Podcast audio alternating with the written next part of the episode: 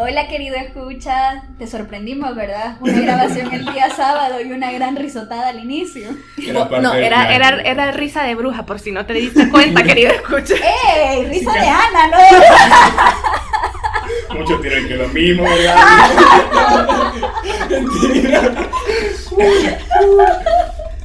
pero de veras que vamos a ver este. Querido escucha, si te darás cuenta, es un capítulo completamente diferente, pero va a estar súper chévere. La verdad que este no lo podemos moderar porque estamos hablando de cosas metafísicas. Tenemos que traer un fantasma para que lo moderara. Sí, pero, pero, y vos que sabes que si no hay alguien detrás tuyo y que está aquí entre nosotros. en pleno día. Pues, no hay hora para los fantasmas. No hay hora. Ellos no tienen calendario. Es que hay muchos chances para conjurarlo. La verdad es que eso tiene una, un mensaje subliminal. Si lo escuchas al revés, vas a escuchar a fantasma hablar. No queríamos, no queríamos dar No, querido escucha, simplemente hoy queríamos aprovechar el tiempo que tenemos de, de, esta celebración de Halloween, del Día de los Muertos y todo eso, para hablar un poquito del miedo, de lo paranormal, de lo enigmático, de lo que no se habla y de lo que creemos que está más allá de la ciencia. Entonces, por eso venimos a hablar este día, para que te diviertas un poco, porque ahora con las restricciones que hay, pues creo que ir a pedir dulces o ir de fiesta no sería lo más responsable. Fiesta, yo creo que todos frustraron su plan. Sí, totalmente. Si te estás disfrazando solo en casa, pues no hay problema, pero escúchanos, estamos contigo. Una máscara no patológica. Una máscara no patológica. Pero sí, para que disfrutes más este episodio, pues te recomendamos que lo escuches en la madrugada. Uh, 3 de la mañana y con la gran risotada. Nos quitan, nos quitaron ya. Dios guarde. Bueno, pues entonces regresando al tema, el miedo, lo paranormal y lo enigmático. Sí, eh, la verdad que todos nosotros hemos crecido alrededor de eso, sea que tuvimos alguna niñera o simplemente de nuestra familia, se combina un poco ese realismo mágico que caminamos un poco entre la realidad tangible y ese mundo que todos queremos quién sabe si está creado o lo creamos nosotros, ¿verdad?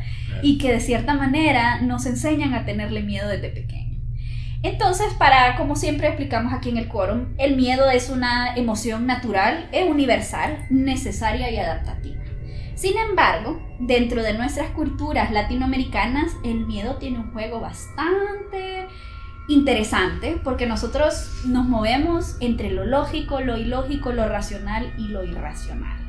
Bueno, para explicar un poquito más del miedo, pues este nace ante estímulos tanto reales como imaginarios, es decir, que tal vez podemos tener miedo de cosas que simplemente son impresiones. Y nos hace una protección ante posibles daños. Y es eh, una respuesta 100% neurológica, tiene la parte de la amígdala, que se activa y es la parte más, digamos, más reptiliana, más eh, poco evolucionada, porque sigue escogiendo entre la lucha y la huida, que son básicamente los primeros instintos que tenemos.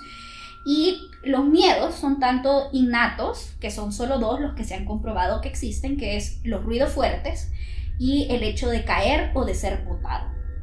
Y están los adquiridos, que son pues todos esos que vienen a explicar por qué tenemos miedo de esas leyendas, por qué tenemos miedo de los poemas de Edgar Allan Poe a la medianoche. Lovecraft. sí, por qué meternos en las catacumbas es algo que nos llama la atención y al mismo tiempo nos aterroriza. Exacto, esa palabra que tú acabas de decir, ese, ese misterio, eso, es, eso como tan oscuro que nos llama la atención y, y hay veces que no podemos darle una explicación y yo creo que eso es lo que nos atrae, a lo que no podemos darle una explicación y debemos de ponerle el nombre de paranormal. Uy, palabra. esa palabra es un tanto polémica en, la mayoría de ramas de la psicología. Este, realmente, incluso el aparecimiento del concepto de parapsicología eventualmente supuso la, la afirmación de una pseudociencia que buscaba algún tipo de método para dilucidar bajo la luz de una ciencia que a veces no logra entender esos fenómenos algo que pueda ser este, orientado al, a la respuesta de una duda. Y es bien interesante, ¿sabes? Porque la parapsicología en su historia nace desde dos perspectivas. Una para explicar desde un punto científico todos esos fenómenos paranormales y tratar de darles una explicación. Y otra parte que dijo, pues científicamente probablemente no podamos encontrar una respuesta, pues ni modo de contactar a los de allá ¿vea? para preguntarles, Para ver para, hacer- ellos. para hacerles la entrevista, ¿vea? pasarles por ahí eh, el, Algún el experimento ¿vea? y preguntarles. Así me contesta esta encuesta. ¿vea? Claro, Sí. claro, no, y la verdad es que, bueno, sí, parte de la finalidad, de la finalidad del quórum este, es psicoeducar, ¿no? Y recordar que esta rama no es una rama de la psicología como si Sí. En otras palabras, es una construcción que se vale de un par de criterios para orientar este, estos temas, pero no tiene ningún amparo científico Claro. verídico hasta el día de hoy. Así Y ojo, no te estamos diciendo que vayas a jugar la Ouija o cualquier cosa, ¿verdad? Para, para averiguar, sino que es lo que dice Billy, psicoeducarnos de estos fenómenos, porque la verdad sí son interesantes y esperamos que este episodio sea de mucha información para ti. Claro, a mí me encantaría retomar el punto que tú mencionabas del miedo. Realmente el miedo es una emoción y surge como una respuesta evolutiva a un estímulo que es amenazante. En otras palabras, hace, no sé, la historia de los homínidos, pero hace unos 500 mil años, ver de pronto un mamut de 4 metros persiguiéndote no solo te daba miedo, sino que generaba una reacción de pánico que o te inmovilizaba o Y te desembocaba aplastaba. en una huida. Exacto. Entonces el miedo sigue siendo esa huella neurológica que conservamos de respuesta a situaciones amenazantes. Es decir, que este, el miedo está profundamente asociado a reacciones como el terror, que es su expresión máxima, pero también la ansiedad y la respuesta de huida. De manera que si yo tengo miedo de que me asalten en el bus, posiblemente mi corazón va a palpitar rápido, voy a empezar a sudar y voy a empezar a planificar un plan para escapar de la situación que me está generando una posible amenaza. Ahora, el miedo también puede ser una respuesta que no suele ser coherente, por así decirlo. No, no me gusta esa palabra. Quizás en respuesta a lo que es objetivo y real. No es cohesivo. No es cohesivo con la realidad. Gracias. De manera que un miedo también puede ser una construcción psicológica perfectamente válida. Porque el hecho de que tome lugar en tu mente no implica que deje de ser real. Entonces, ante estas cositas es que nosotros nos quedamos preguntando, ok, bueno, al parecer el miedo tiene una finalidad. Así es, es que si no, no fuera parte de nuestra caja de herramientas para afrontar el ambiente. O sea que el, el miedo ya tenemos ese aspecto evolutivo que lo, que lo hemos eh, explotado en muchas ocasiones. Sin embargo, a mí me gusta mucho una cita de Bauman que dice, el miedo es más temible cuando es difuso, disperso, poco claro, cuando flota libre, sin vínculos, sin anclas, sin hogar, ni causa nítida. Wow. Solo se Sí. siente. Cuando solo se siente. Exacto. O sea que pon- ponerle situaciones que podrían ser perfectamente normal. Vas caminando tú por la calle, uno de mujer ya está bastante acostumbrada a este, a este escenario. Y durante el día tienes la noción de que es menos peligroso. Pero vas caminando por la calle de noche y estás solo, eh, no ves personas alrededor, las luces están pispiliantes, sientes ese vacío de ausencia del otro y de repente pues sientes miedo. Y es exactamente la misma calle que transitaste en la mañana. Sin embargo, te das cuenta que a veces el miedo simplemente es algo que, te, que tú mismo te has creado porque no sabes cómo afrontar esa situación. Y eso incluye, nosotras las mujeres pues vivimos en permanente, en permanente miedo, pues tú nos contaste la anécdota de aquella chica que asustaste. Pero, pero no la asustó con intención. No, No, no, no. No, no es acosador nuestro No, querido no. Billy. No. ¿Qué le pasa? No, pero me llama la atención porque en efecto, ese, y lo correlaciono con lo que habla Bauman, es en muy pocas palabras, es el miedo es, es profundamente atractivo cuando solo se presenta. Y es que a veces uno también se cuestiona, ¿será que buscamos nosotros recrear condiciones que generen un nivel de tensión asociado al miedo? Me llama la atención, por ejemplo, el interés que tiene un montón de gente por películas de terror. O sea, Ujú. aquello de que coleccionan en una lista de Netflix repleta de, los, de las más este, recientes actualizaciones en películas de miedo. Y pues yo me pregunto, ¿qué ondas? ¿Qué habrá detrás ese interés por, por el temor, por el, por el terror de ese tipo? Te confieso, yo amo las películas de miedo, pero soy una cobarde después.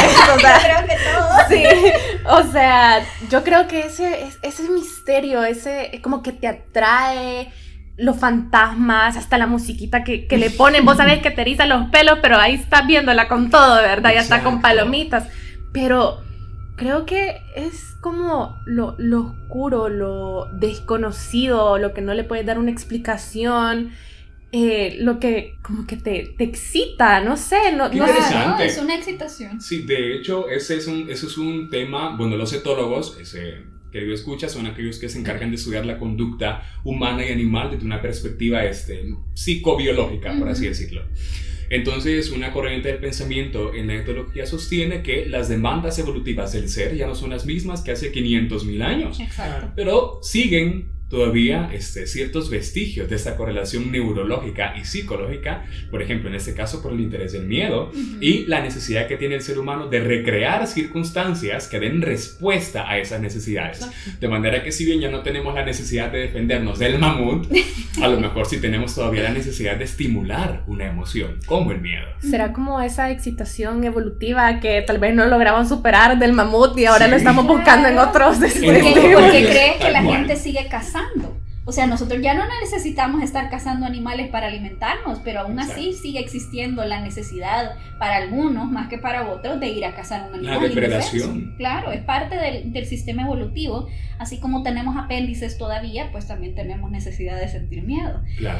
Entonces, eso me parece súper interesante porque el sentir miedo, estuve leyendo un poco desde el punto de vista psicoanalítico, el miedo también se relaciona mucho al placer. O sea que eh, sentimos placer al sentir miedo, porque tenemos todas esas respuestas de endorfinas, de todos esos neurotransmisores que responden a la excitación de estar confrontado a un depredador, sea este real o imaginario. Entonces sí hay esa confirmación de vida al, tener en contra la muerte. O sea, que es ese choque de las energías libidinales y tanatosis, ¿verdad? Que tenemos en, en- en nosotros, que le da un cierto significado o una, un- un- una excitación al estar frente al miedo. Por eso es que cuando te cuentan las historias de terror, aunque te estés ahí muriendo, Exacto. con, los, con los dientes que claquean, Esa Y está- castañuela. Sí.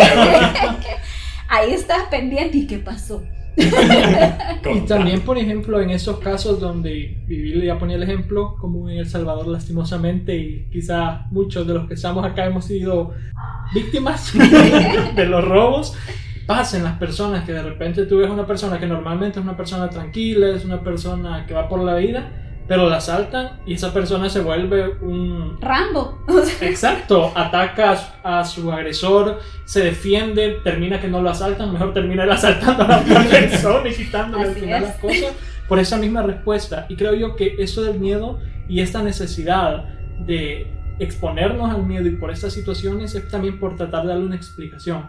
Porque cuando nosotros le damos una explicación al miedo o a lo que nos produce miedo, hemos dominado Así es. aquello que nos pone frágiles, nos pone débiles o no encontramos qué hacer. Cuando ya nosotros hemos encontrado esa respuesta, ya es como, eso ya no da miedo y pasa incluso a desinteresarnos totalmente. Claro, ya no está esa excitación por... Sí, tenés razón, Herbert, porque eh, yo siempre te digo que tenés razón, pero es la verdad. O sea, no, pero sí, esa palabra dominar me llama la atención porque no sé si a ti, querido escucha, te ha pasado, pero estás viendo la película de miedo y, bueno, en la noche y te estás, pero muriendo del miedo y casi que...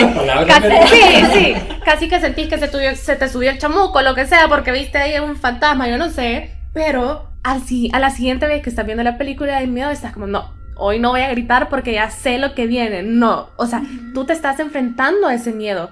Obviamente está el otro ejemplo que ponían los chicos de que te roban, o sea, tú no estás buscando que te roben, tú no estás Sí. buscando exponerte a eso. Pero querés enfrentarte a esa situación, dominar esa experiencia de ese miedo que te provocó. Pero me parece súper interesante cómo podemos relacionarlo. Uno lo busca, Otros Es, lo es eligen. una Exacto. sublimación de los instintos, o sea que el tú tener ese instinto de cacería, ese instinto de, de depredación, sublimado en eso de ver las películas, en, en, en cazar en lugares apropiados, o sea que todos esos instintos que la sociedad nos dice que no están bien y que los tenemos, porque todos los tenemos. Pero los sublimamos con películas de terror, con esas casas donde vos vas a resolver misterios y recrear ciertas escenas de películas. Esa fantasía así. de disfrazarte Exacto. de algún personaje. Exacto. Incluso. Entonces sí, todo eso tiene una explicación psicológica. Yo sé que no es tan emocionante como No. irse a meter a la casa de Loquirola, vean. Pero No, de pero ahí eh, viene. Claro, y me llama la atención porque precisamente lo que decía Zaida, unos lo buscan y otros precisamente ese, lo modulan a la hora de evitar. Y es que sucede que la, No, claro. Lo que sucede es que el miedo, ese querido escucha, es una emoción pasiva. ¿Qué quiere decir esto? Que busca retirarnos de lo que sea que ocurre. Es decir, que si yo siento miedo, busco evitar esa situación que me da miedo. La respuesta en mayúscula, evitación. Entonces, más o menos eso creería que orienta la, esta, esta, esta dualidad. buscar o evadir. Enfrentar o retraer. O retraerme, escapar. Entonces, creo que es un debate bien interesante. Ahora, no sé si a ustedes también les ha llamado la atención cómo es que hay ciertos parámetros culturales y psicosociales que facilitan la apertura de una persona a la comprensión de estos fenómenos o todo lo contrario, a, una, ¿cómo se llamaría eso? No sé, cuando es de pronto un rasgo cultural, este, la recepción de, este tipo de, contenido paranormal, este, mitología, y son popularmente aceptados, normalizados. normalizados. Entonces me llama la atención, por ejemplo, que nosotros como centroamericanos tenemos una cultura bastante receptiva a ese a la, a la, mitología, a la construcción de estas ideas paranormales, por así decirlo rápido. Este, y nada menos, este, creería que incluso nosotros, empleando esa cercanía entre las fechas del 31 de octubre, que pues ya conocemos el origen celta de esa tradición de Occidente, que acá en nuestro país tiene muy poco protagonismo, sin embargo no deja de hacerse sentir a nivel social. Así es. Pero también la cercanía con el Día de los Muertos, que esa es, viene siendo más una tradición de nosotros, una herencia cultural, es que parte del sur de México es interiorizada por nuestros indígenas nativos este, y que empieza a movilizar ese sincretismo eventual entre lo que es católico cristiano y lo que es de herencia indígena. Sí, y no solo indígena, también acuérdense que vinieron los, los esclavos eh, afrodescendientes y que traían la tradición yorubé. Y todos esos se mezclan entre el animismo, se mezcla con, el, con la parte de los santos, con las, y, después la santería. Eh, o sea que todas esas tradiciones que no tienen esa parte que tiene la ciencia que busca eh, cuadrar todo dentro de un marco limpio. E, esa es una aceptación del pensamiento mágico que todavía sobrevive hasta el día de hoy. O sea, todavía se lee el tarot, todavía se consultan las hojas de té. Todavía se baña en ruda. la, cosa del huevo. El mal de ojo. el mal de ojo muy común en, los niños. O sea, que todavía le ponen la pulserita roja con el ojo de venado. Entonces, sí, todo eso se mezcla dentro de nuestras culturas porque vemos gente perfectamente científica y todo eso pero que tiene Siendo partícipes. Yo creo, creo que esa es la palabra que a mí me gusta emplear. Es, eh, la, todos los núcleos sociales de nuestro país participan en mayor o menor medida de la tradición que surge de este sincretismo entre las tradiciones este, nativas de nuestro país y aquellas que vienen de, de otros lados. Tú ya mencionabas la herencia afrodescendiente, que escuchas y ti te habían contado este, en clases sociales que en El Salvador no, no hay presencia afrodescendiente, pues no. se equivocaron, se equivocaron. Hay registros históricos muy claros en los primeros censos poblacionales en la ciudad de Santa Ana, Huachapán, Sonsonate, que destacan una población bastante interesante, destacable, de afrodescendientes. Pero no te vayas tan lejos, y aún hay gente que, que busca ir a para hablar con, con el brujo, gente que, o sea, que a mí de verdad yo no sé por qué a la gente no le hay explicación todavía, pero el, famoso calzón de agua, o sea, agua de calzón. Bueno, tú me entendiste. Pero qué buena referencia. No, mira, mira qué interesante referencia. Sí. Porque nosotros estamos familiarizados con el concepto de agua de calzón, que remite este, a este ritual este, mágico, entre comillas. Estoy haciendo las comillas. Este, para. Exacto, atraer a una persona. Entonces, los límites que suele alcanzar la mente humana para experimentar esta clase de circunstancias también suponen un, nuevo límite. Es una superación de lo racional, o sea que ya cuando lo racional no, no se ajusta a lo que nosotros queremos, buscamos lo irracional.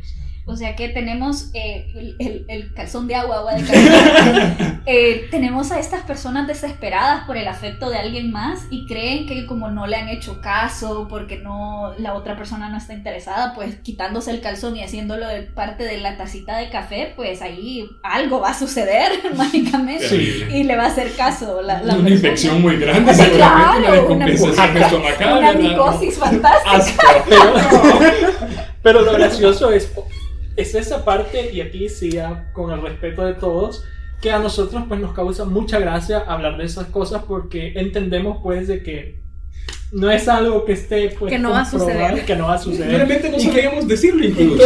Acuérdense, chicos, que somos científicos. Sí. Tenemos 99 y 1%. Y- pero es Siempre que- hay que dejar la, la Exacto, oportunidad. y a ese punto quiero llegar, porque probablemente nosotros no, por decisión personal no es como ir y salco a Claro. que me resuelvan la vida. Pero hay mucha gente que sí lo O hace. vos que sabes si, Pero- si de alguien que te has enamorado no te la aplicó. Salga. No. Pero ¿a qué quiero llegar yo? ok? ¿A qué quiero llegar yo?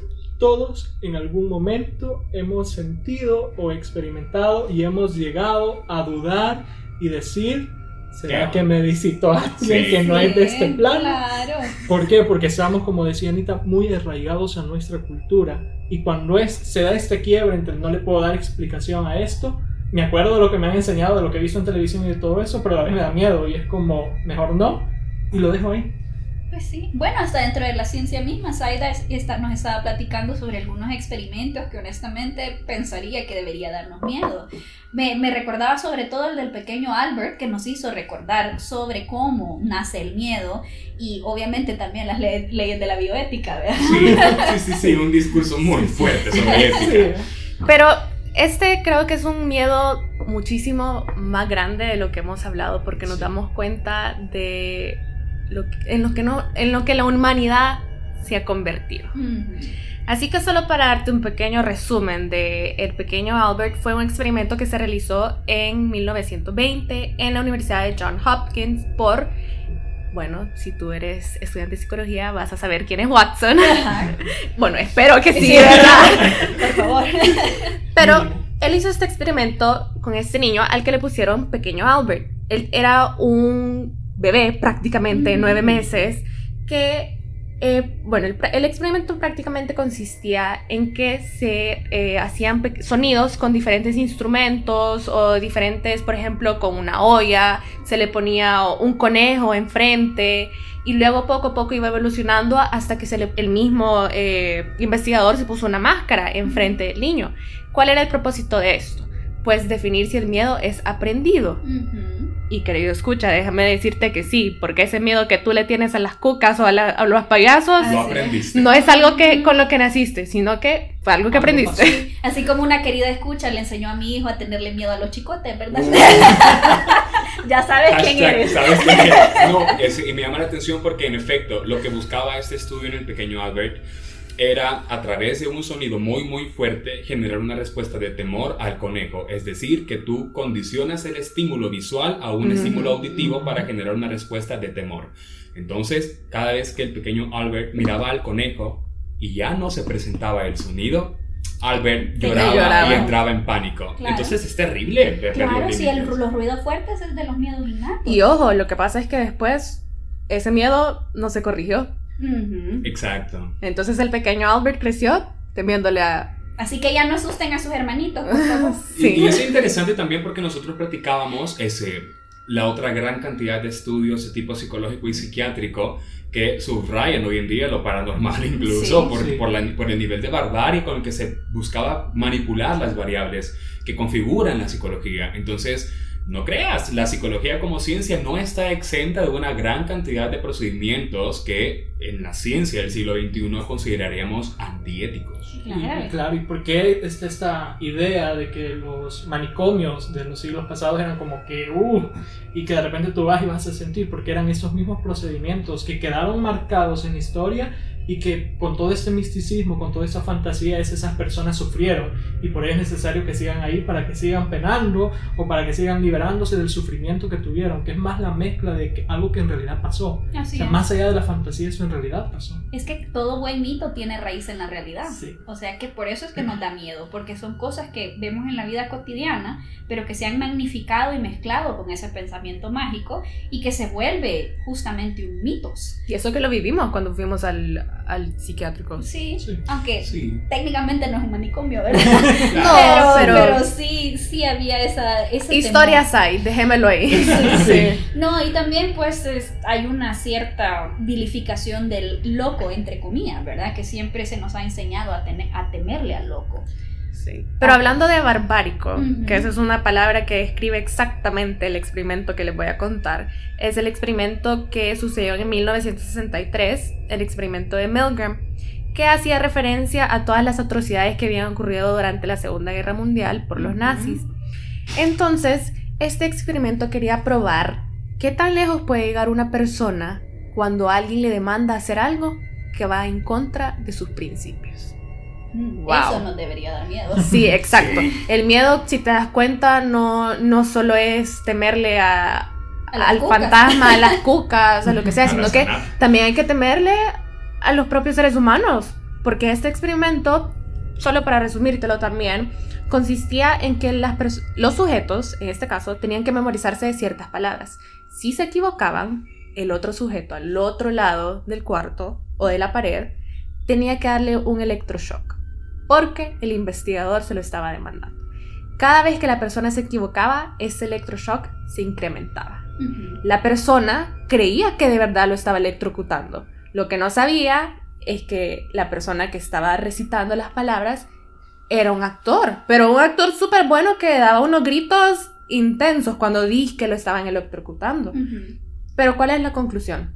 Que las personas van a ser lo que le dicen, aunque vaya en contra de sus principios y aunque vayan a lastimar a los demás. Por eso es importante reflexionar, ¿eh? Sí, en efecto, porque es, es, lo que reveló este estudio fue bastante cruel y es algo que se sigue evidenciando en la práctica.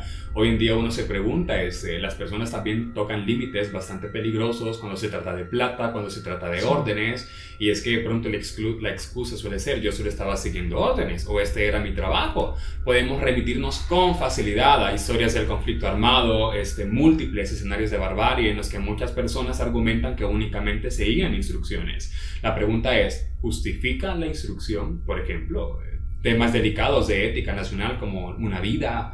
O la decisión entre la vida y la muerte. En otros países más grande incluso, las penas de muerte.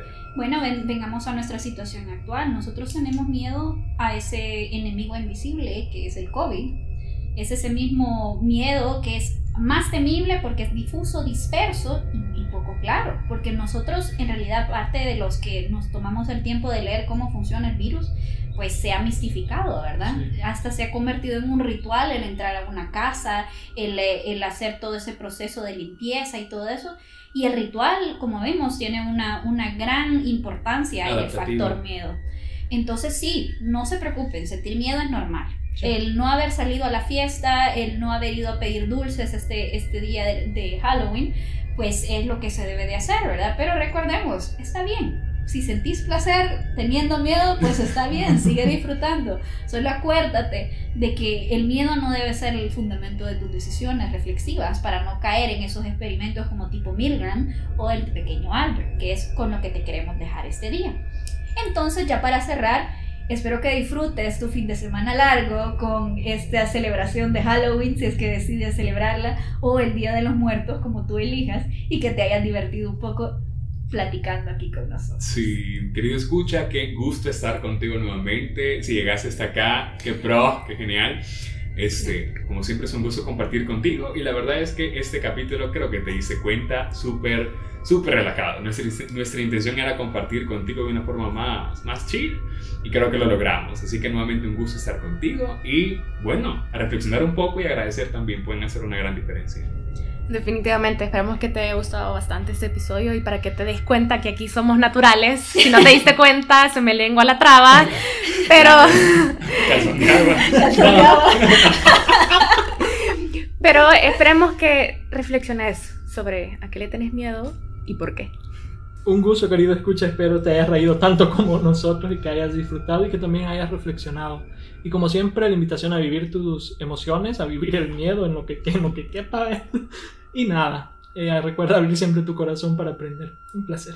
Querido escucha, hoy fue divertido. Siento que estoy platicando contigo a la par. Y así solamente me deja la lección de todas las semanas. Reflexiona, aunque ya te lo dijeron cuatro veces antes. Bueno chicos, es la temporada de Halloween, del Día de los Muertos, y todos tenemos una historia paranormal que contar. Bueno, les cuento muy rapidito ese coro, querido escucha. Yo recuerdo de forma muy particular este caso que nosotros desarrollamos en una de las cátedras. Y no creas, querido escucha, que nosotros no hacemos preguntas trascendentales también en clases. Resulta que una vez, ese, con, con un catedrático al que respeto muchísimo profundamente, este, yo consultaba. Dicky, ¿usted qué cree? ¿Qué usted, usted qué piensa? ¿Cree que estas cosas existen o no dejan de existir? Y su respuesta realmente me llamó mucho la atención. Él nos comentó este caso que llega como interconsulta al Hospital San Rafael porque tres jovencitas habían este, caído pues, por un cuadro que parecía ser epilepsia. No se conocía realmente más que la reacción de ellas de no tener un estado de conciencia u orientación que les permitiera valerse por sí mismas. De hecho, fueron llevadas por sus familiares porque estaban completamente desorientadas, hablando toda clase de, de sinsentidos y, y bueno, pues, ¿qué ondas? ¿Qué pasa aquí? O sea, estaban poseídas, es lo que querés decir. Yo quiero dejar que la escucha concluya. En muy pocas palabras, este, cuando se solicita la evaluación psicológica que estuvo a cargo de, de este personaje que les comentaba, eh, profundamente la atención a algunos factores en común que tenían las chicas pese a su estado de desorientación. Cuando las logran sacar de ese estado, cuando las logran estabilizar, por así decirlo, las entrevistas clínicas tenían en común un par de rasgos bien interesantes.